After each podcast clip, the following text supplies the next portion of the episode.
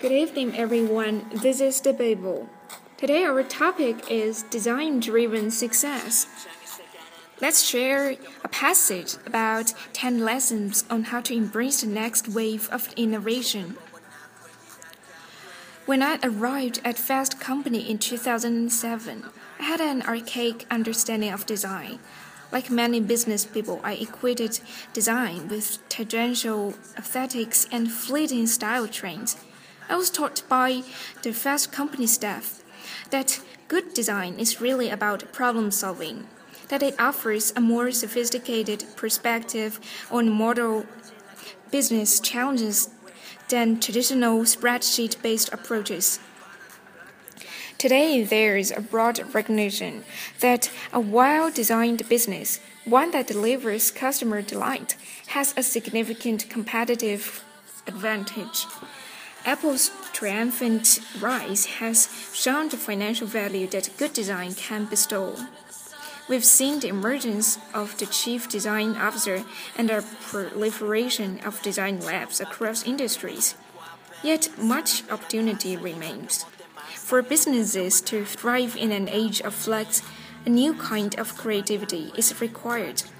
So, the following are 10 lessons about it. Lesson 1 Design starts at the top. It can be argued that the best CEOs are effectively designers, grappling with ambiguous challenges, probing for creative solutions even though few would accept that moniker. Yet successful design driven organizations are often distinguished by a close personal rapport between the top business leader and the top designer. That was certainly the case at Apple. Lesson 2 The Apple myth is powerful and incomplete. Apple is the touchstone for so many business lessons, and the role of design has been key. In a quest to be the apple of their industry, many businesses have embraced design.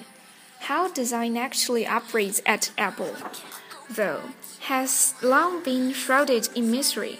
Because Apple's products work so seamlessly together, the assumption has been that Apple operates internally with high collaboration. Yet writer Max discovered something else. As it turns out, the integration of disparate efforts, each often devised in secrecy, has defined Apple's process. Lesson 3 Today's disaster is tomorrow's triumph. The dividends of good design do not always play out according to Wall Street's quarterly demands. John Robinson, who was Ive's boss at Apple for a time, recalls how Apple's introduction of the Cube in 2000 flopped but he says it set the foundation for almost all of our future products, the results you can see from the iPod to the iPad. Lesson 4 One size does not fit all. There are many ways to build a cohesive design culture.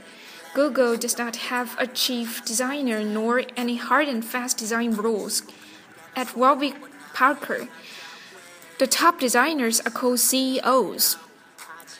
If there is any overriding model to design driven solutions, it is that there's no single overriding model for anything. Lesson 5 Penny wise is pound foolish. There has been a debate about how best to measure the return on investment for design initiatives. It often relies on short term cost metrics when the Apple stores were being developed, the financial penalties for including a Genius bar seemed insurmountable.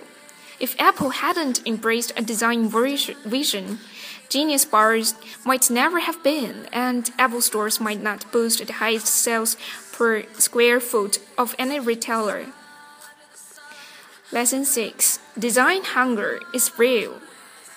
Retailers such as Target have long capitalized on the appeal of well designed products, and today's consumer is more discerning and more responsive than ever. No entity represents this trend better than Online Bazaar Fab. Which has built a rabid following and $1 billion valuation in barely two years. Lesson 7 There's something new under the sun. In an era of big data, we can convince ourselves that if we just watch consumers closely enough, all our problems will be solved. But consumers will rarely alert us to opportunities they have not yet seen. The best designers can divine those opportunities from the gaps in user experience. That's what has fueled the rise of breakthrough design led enterprises such as Pinterest.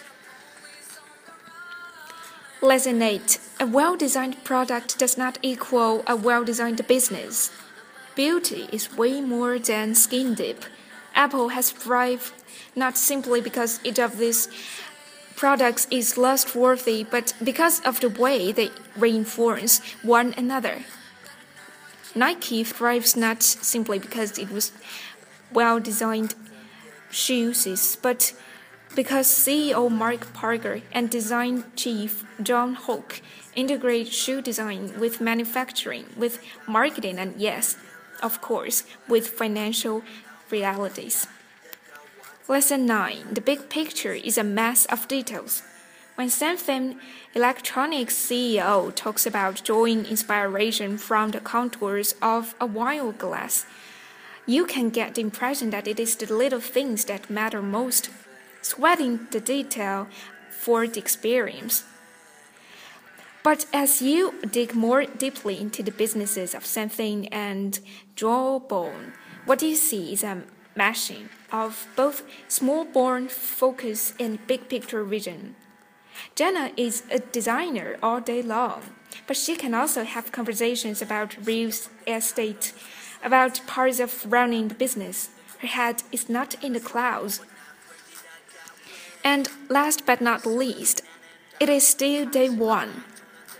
The CEO of Amazon uses the expression day one to describe how far along his enterprise is in its maturation, despite two decades of success and growth. Amazon is at the beginning. You could apply that same perspective when assessing design's impact on business. So much has changed in the past decade. It is natural to feel a bit of wild eyed amazement about how far we have come. Yet, given the chaotic, fast changing nature of our world and increasing requirement for flexible responses, there is no question that design has only begun to reach its potential. These 10 lessons are only the beginning. When design is embedded at the center of business, anything is possible. So that's the end of our today's program. Thank you for listening. See you next time.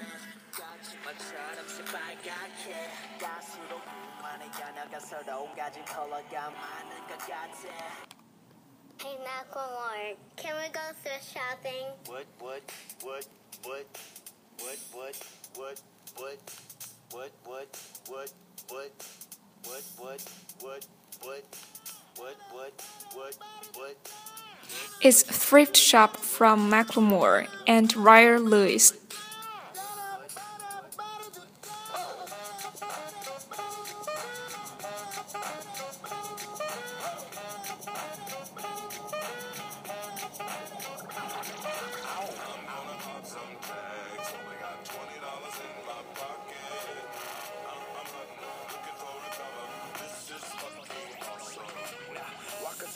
Like, what up? I got a big pack. I'm pumped up. I some shit from a thrift shop.